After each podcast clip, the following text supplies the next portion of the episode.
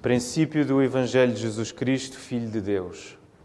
Conforme está escrito na profecia de Isaías: Eis aí envio diante da tua face o meu mensageiro, o qual preparará o teu caminho. Voz do que clama no deserto: Preparai o caminho do Senhor, endireitai as suas veredas. Apareceu João Batista no deserto, pregando batismo de arrependimento para remissão de pecados. Saíam a ter com ele, com ele toda a província da Judeia e todos os habitantes de Jerusalém, e confessando os seus pecados eram batizados por ele no Rio Jordão. As vestes de João eram feitas de pelos de camelo, ele trazia um cinto de couro e se alimentava de gafanhotos e mel silvestre. E pregava, dizendo: Após mim vem aquele que é mais poderoso do que eu, do qual não sou digno de, curvando-me, desatar-lhe as correias das sandálias. Eu vos tenho batizado com água, ele, porém, vos batizará com o Espírito Santo. Ainda de pé, vamos aproveitar os próximos instantes para nos saudarmos uns aos outros, olhando nos nossos olhos, que é a parte visível do nosso rosto. Sejam bem-vindos, que Deus vos abençoe também lá em casa. Podemos ficar sentados, irmãos.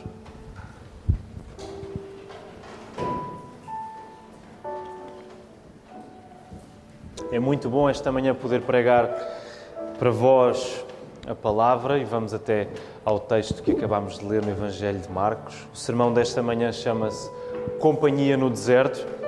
O elemento do deserto será importante ao longo deste sermão.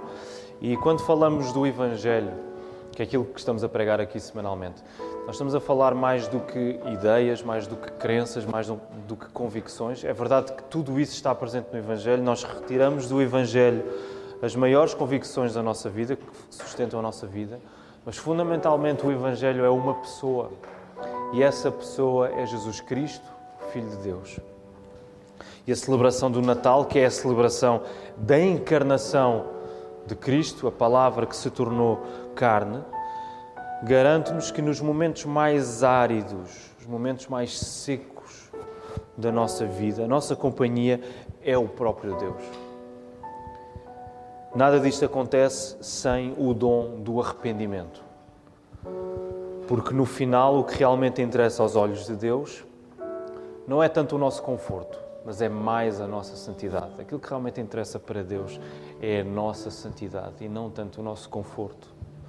Não há outro caminho para a nossa alegria, para que a nossa alegria seja completa, senão o Senhor Jesus. Não há outro caminho. E por isso nós queremos orar nesta hora, pedindo que Deus possa vir ao nosso encontro, abrir os nossos corações e que, ao ouvir a palavra, nós possamos estar num espírito de adoração a Deus, de humildade, reconhecendo aquilo que precisa de ser mudado em nós e num espírito de dependência, sabendo que tudo aquilo que precisa ser feito em nós, só Deus o pode fazer.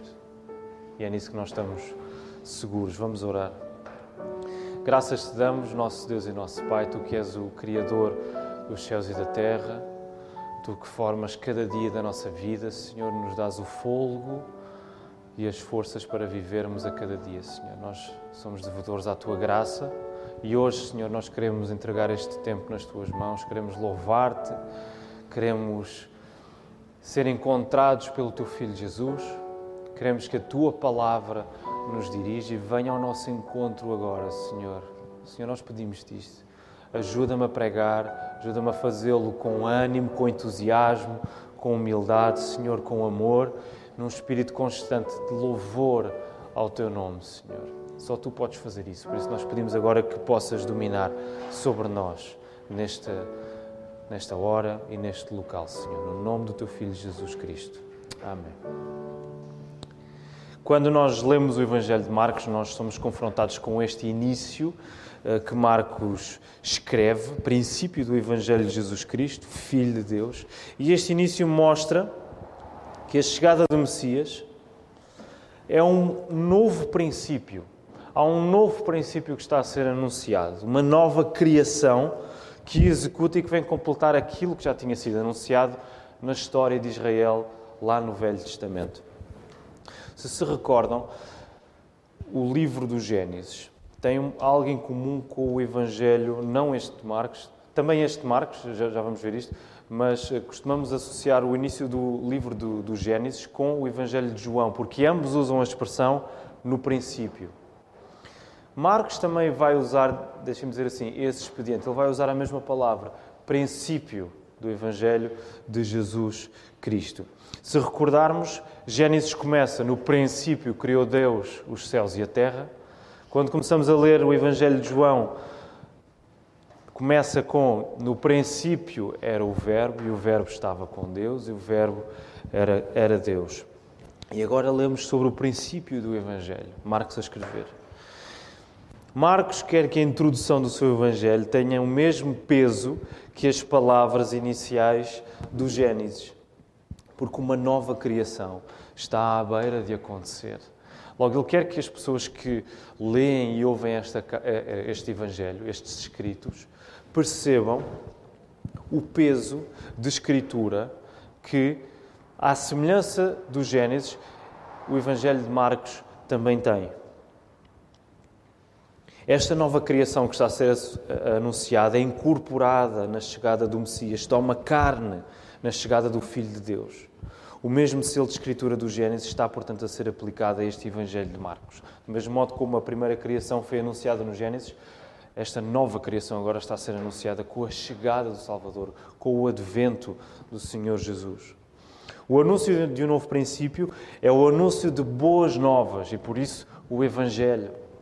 No mundo antigo greco-romano, esta palavra em grego, evangelion, ela significava que boas notícias eram trazidas, sobretudo em contextos uh, de vitórias militares ou políticas. Significava que alguém vinha trazer a notícia daquilo que tinha acontecido, da vitória que tinha sido alcançada, se fosse ela militar ou política. Marcos agora escreve que a nova criação anunciada na chegada de Jesus marca a vitória final de Deus para o seu povo sobre o pecado.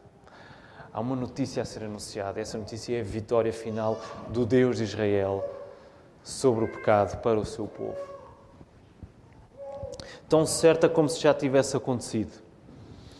Boas notícias, quando eram trazidas, elas não traziam a possibilidade de eventualmente poderem vir a ser boas. Elas confirmavam que de facto essas notícias estavam consumadas. Esses eventos que traziam alegria, eles estavam consumados.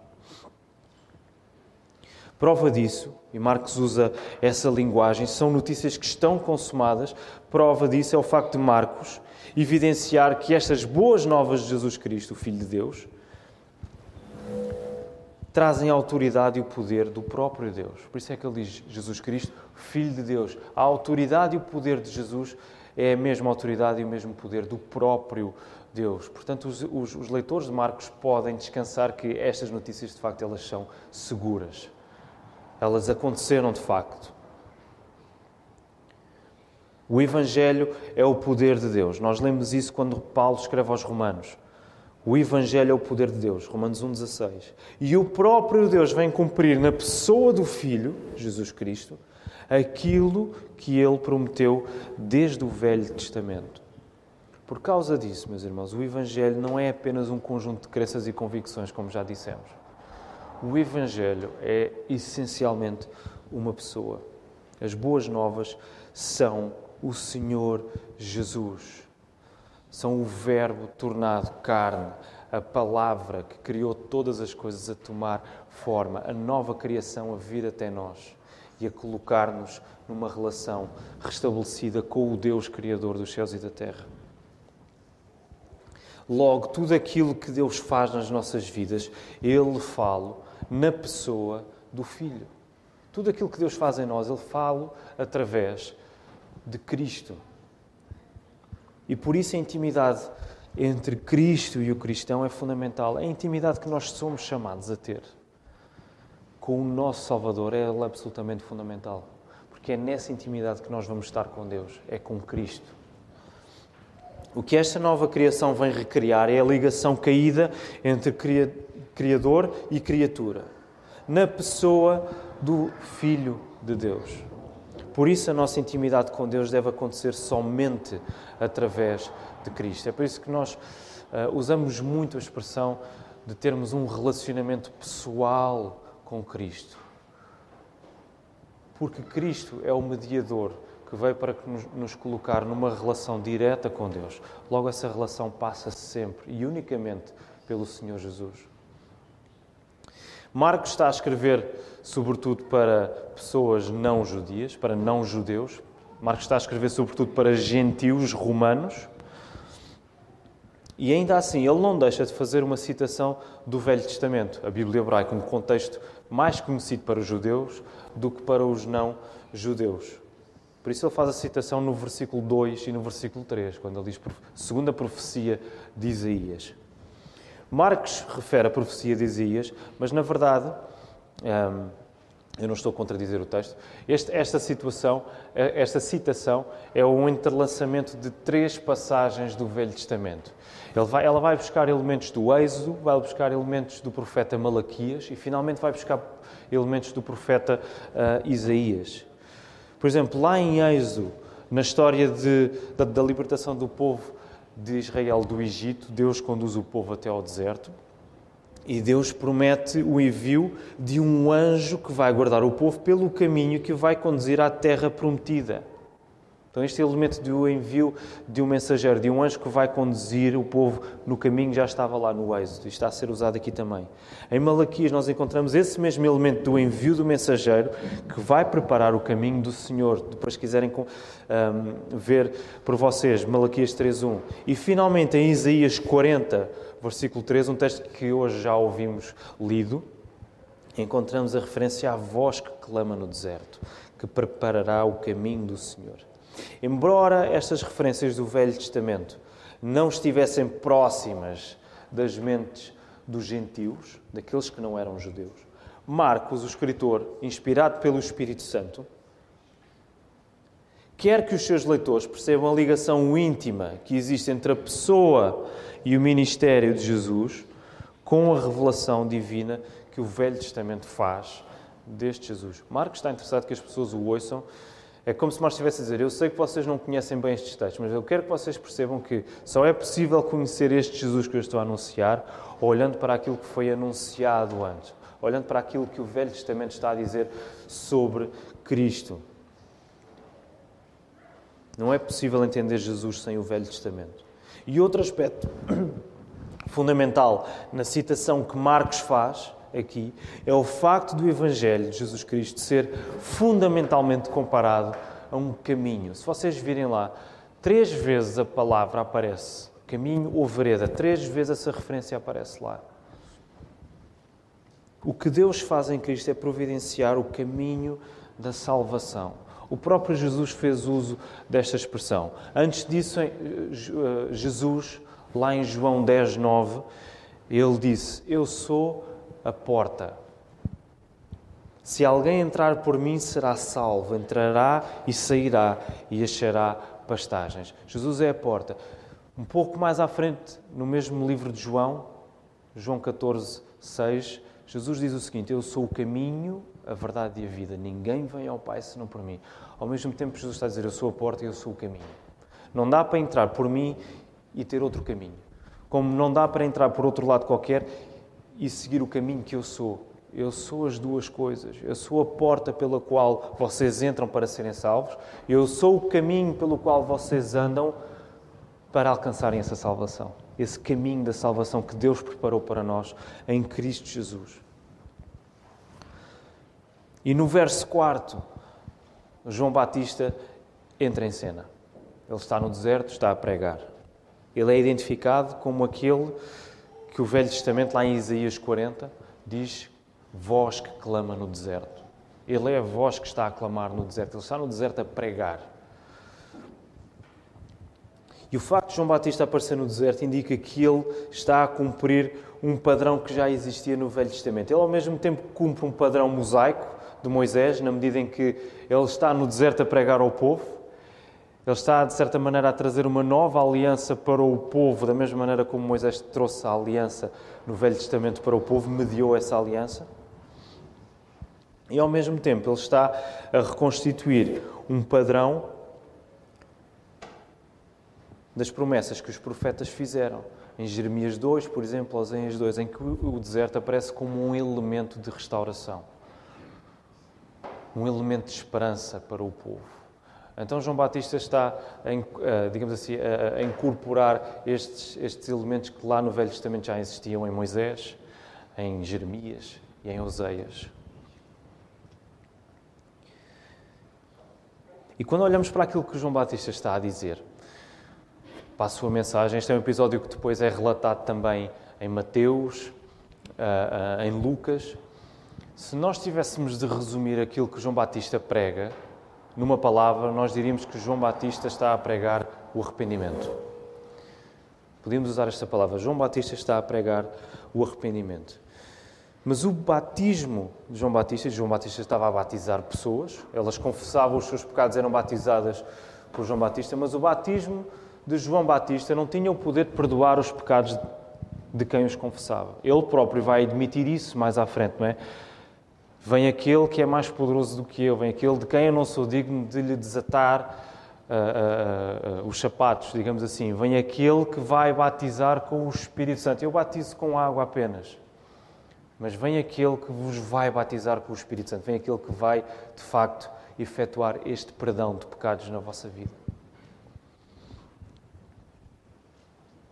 Mas ao mesmo tempo o batismo de João Batista não tinha o poder de perdoar, de perdoar, pecados, mas ele servia como um símbolo da purificação espiritual e de renovação moral que todo o povo precisava e que agora estava à beira de acontecer com a chegada de Jesus.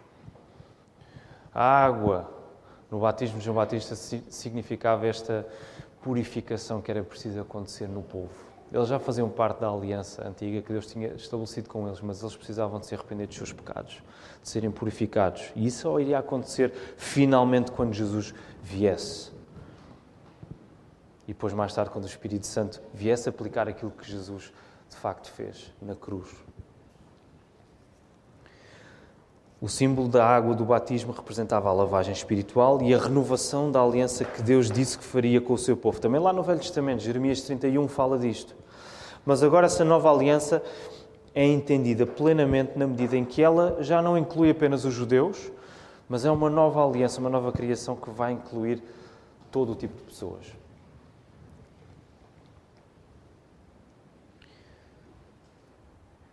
Todos estão em pé da igualdade porque todos são pecadores.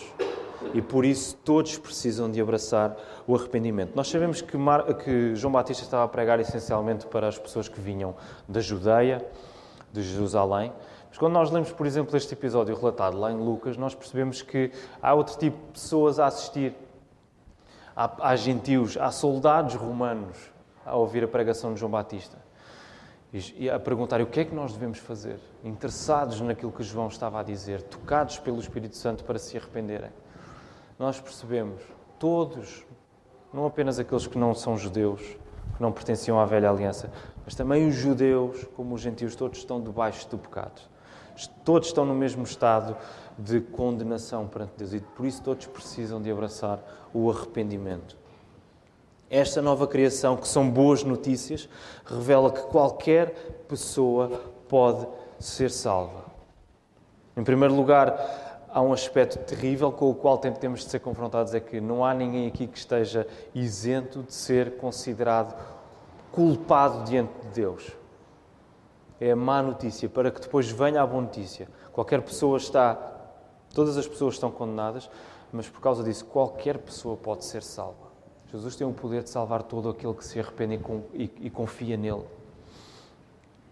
E esta transformação espiritual, através do Evangelho, através das boas notícias, ela é vista já naquilo que Marcos diz acerca de João Batista lá no versículo 6. Vejam lá o que é que Marcos diz. As vestes de João eram feitas de pelos de camelo, ele trazia um cinto de couro e se alimentava de gafanhotos e mel silvestre. E nós lemos este texto e ficamos assim um bocadinho. João era um tipo um bocado esquisito. Não era nada que o povo não estivesse habituado, porque já os profetas do Antigo Testamento uh, uh, uh, mostravam muito este padrão. Mas de facto, quando Marcos escreve acerca de João Batista, ele está interessado em mostrar que João Batista estava de tal forma transformado pelas verdades que ele próprio pregava, que ele não tinha necessidade de se encher com as coisas que o mundo lhe oferecia, nem com seja isso roupa ou comida, porque ele estava cheio da presença de Deus na vida dele. Então, João Batista funciona como um exemplo bem vivo e visual daquilo que a transformação do Espírito Santo faz nas nossas vidas. Vale a pena insistir no elemento do deserto, porque nas Escrituras, aliás, João Batista estava a pregar no deserto, o título do sermão de hoje é Companhia no Deserto, e o deserto nas Escrituras aparece como o local tradicional onde Deus se encontra com o seu povo. Não deve ser por isso um motivo de admiração quando Deus nos leva a vários tipos de deserto na nossa vida para se encontrar connosco. Deixem-me dizer, eu acredito que nós hoje, em 2020, século XXI, num contexto urbano, citadino, cosmopolita, ocidental, usem a expressão que queiram usar, é difícil para nós imaginar o que é viver num deserto. Eu nunca tive essa experiência. Talvez o mais próximo tínhamos aqui em Portugal sejam as planícies do, do Alentejo. Mas eu nunca tive a experiência de viver num deserto e não sei se alguns dos irmãos já, já, já teve. Mas ainda assim, este mesmo contexto onde nós vivemos, o urbano, ocidental, ele faz com que nós inconscientemente, ainda que inconscientemente, seja natural para nós nós criarmos um deserto à nossa volta. O que é que eu, o que é que eu quero dizer com isto? Eu vou generalizar, mas eu acredito que um dos nossos maiores receios é o de nos vermos em situações em que literalmente nós não conseguimos ver um ponto de chegada à nossa frente. Esse é um dos piores receios que nós temos. Nós literalmente receamos, não conseguimos ver um ponto de chegada à nossa frente, qual seja, qualquer que seja a situação que nós estejamos a, a atravessar. A perspectiva de termos de esperar e lutar por alguma coisa arrepia-nos, porque Talvez porque hoje vivamos num tempo em que tudo se tornou tão imediato e quase não precisamos fazer esforço para alcançar o que quer que seja. Tudo está ao nosso dispor. Pensamos, por exemplo, nas tecnologias que ocupam aqui um lugar de destaque quando facilmente nos isolamos à frente de um ecrã ou até nos isolamos à frente de, de um livro para aqueles que gostam de ler. É fácil fazer isso também. Ou, por exemplo, quando queremos ter uma agenda preenchida com tarefas ou com lazer, e até mesmo a nossa própria mente ocupa-se com desejos, com idealizações que nós queremos, que queremos fazer, mas na verdade muitas vezes nunca se chegam a cumprir. E nós ocupamos o nosso tempo e a nossa preocupação com todas estas coisas. Fazemos 30 por uma linha e acabamos por criar um deserto à nossa volta onde Deus não tem lugar. E a ironia é esta, meus irmãos. A ironia é que, ao queremos fugir a todo o custo de desertos, acabamos por sermos nós a criá-los por nós próprios. Nós estamos tão preocupados em não vivermos afastados do mundo, em estarmos sempre rodeados de pessoas, em não queremos estar num deserto, que, ironicamente, acabamos por ser nós a criá-los para nós, quando nos isolamos em todas estas coisas e não damos lugar para Deus em tudo aquilo que nós estamos a fazer. Lembre-se do, do povo de Israel. Passou do Egito, foi levado por Deus para o deserto para ir até à terra prometida. E demoraram 40 anos a sair do deserto, porque foram se enredando cada vez mais e mais nele, porque não olharam para o Deus que os libertou do Egito. Eles queriam sair de lá, mas ao mesmo tempo eles estavam-se enredar cada vez mais, de tal modo que demoraram 40 anos a sair daquele deserto. Mas Deus, na sua misericórdia, pega em nós e coloca-nos em situações onde, onde todos esses artifícios já não servem para nos sustentar. E aí sim damos por nós, talvez nos desertos mais importantes da nossa vida. Aí damos por nós nos sítios mais áridos e mais secos da nossa vida, em que já não nos podemos um, debruçar sobre todas as coisas que nos habituámos a confiar porque Deus retirou isso tudo de nós e nós vemos sem nada, não vemos ninguém à nossa volta e não vemos um ponto de chegada. E é aí, meus irmãos, que Deus se irá encontrar conosco. É aí, nesse deserto, que a sua companhia se fará notória para nós. E o processo através do qual isto acontece é o reconhecimento do nosso pecado, o arrependimento. Esse é o momento mais árido da nossa vida. para que Deus seja o momento mais alegre e permanente de todos. Quando nós reconhecemos o nosso pecado diante de Deus, isso aperta o nosso coração. Nós não sabemos bem o que fazer, mas por causa de Cristo, por causa da Sua vinda, Ele é o momento mais permanente que nós podemos ter. Nós sabemos que temos companhia aí, porque Ele salvou-nos. Não existe lugar para Cristo onde a convicção do pecado e a humilhação não são abraçadas. Do mesmo modo que João Batista preparou o caminho do Senhor, mostrando que todos estão debaixo do pecado sem exceção e necessitam de arrependimento, Deus prepara o nosso coração para Cristo, na medida em que o Espírito Santo nos convence do pecado e humilha-nos nesse convencimento. É preciso que Deus prepare o nosso coração para Cristo, trazendo o arrependimento à nossa vida. Assim como os caminhos são aplanados para melhor andarmos neles, as nossas vidas são preparadas para vermos melhor Jesus como Senhor e Salvador, sobretudo no meio do deserto. Por isso, não é de admirar que Deus recorrentemente nos leve para lugares onde nós tínhamos de ser confrontados com a nossa própria fraqueza, com a nossa sequidão, com a nossa aridez, para que nós encontremos em Cristo a única frescura que existe na nossa vida. Por isso, meus irmãos, o que eu acredito que a palavra nos está a trazer hoje neste tempo de preparação para a celebração do Natal é que nós somos chamados a não fugir dos momentos desérticos para onde Deus nos leva. É claro que nós somos chamados a apontar para os momentos em que seremos consolados, mas quando Deus estiver a trabalhar no nosso coração, não queiramos fugir daí, porque Deus tem um propósito bem concreto para a nossa vida nesses momentos. Por mais duro que seja, por mais hum, interminável que possa parecer, se Deus nos levou até aí, então é porque Deus sabe o que está a fazer. Eu não conheço as vossas situações todas, eu não conheço as vossas vidas, mas Deus sabe o que está a fazer. Deus está mais interessado na nossa santidade do que no nosso conforto. É mais importante que nós sejamos transformados na nossa dureza do que o nosso conforto seja assegurado.